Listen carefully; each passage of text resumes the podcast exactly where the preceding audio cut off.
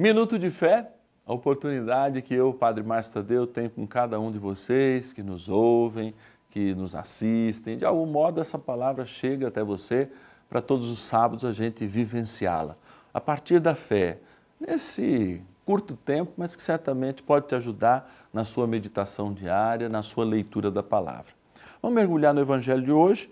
Nós estamos ouvindo Lucas, hoje no capítulo 12, versículos de 8 a 12 também.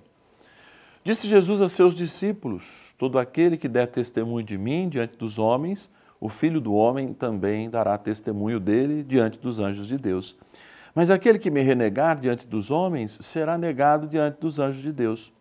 Todo aquele que disser alguma coisa contra o Filho do Homem será perdoado, mas aquele que blasfemar contra o Espírito Santo não será perdoado.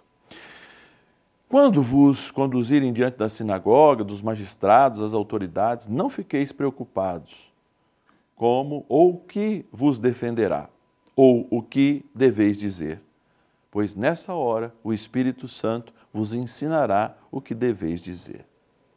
Vejam, amados, nós estamos diante de uma igreja perseguida. A igreja primitiva é uma igreja perseguida, tanto pelo judaísmo quanto pelas forças que dominavam aquela região no momento em que essa igreja nasce, lá do lado da cruz de Cristo. E os textos que remontam, especialmente Lucas, que foi um discípulo de São Paulo, é uma visão de uma igreja que caminha, de uma igreja que irá encontrar dificuldades, como São Paulo foi um perseguidor e passou a ser perseguido, diante das revelações que Deus dará, que Ele é o centro da história e tudo mais.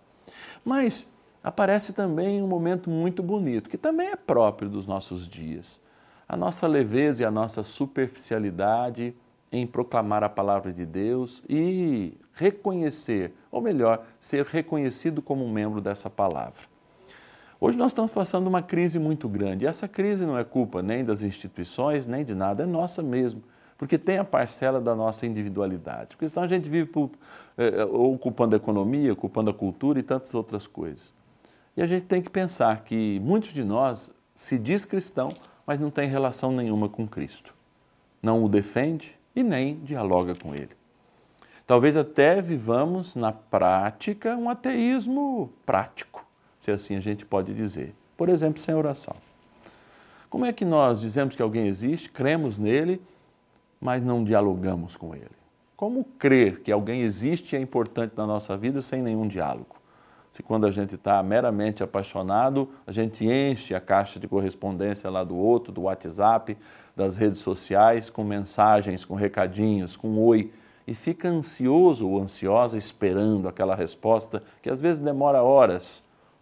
Muitas vezes a gente se esquece de verdadeiramente estar com Deus e permitir que Ele esteja em nós. Talvez esse Evangelho nos abra bastante para refletirmos essa atualidade também. É importante dizer que não adianta dizer que é cristão e viver um ateísmo prático. Bora rezar, bora conversar com Deus, bora mergulhar na palavra, bora ser missionário. Te espero no próximo sábado.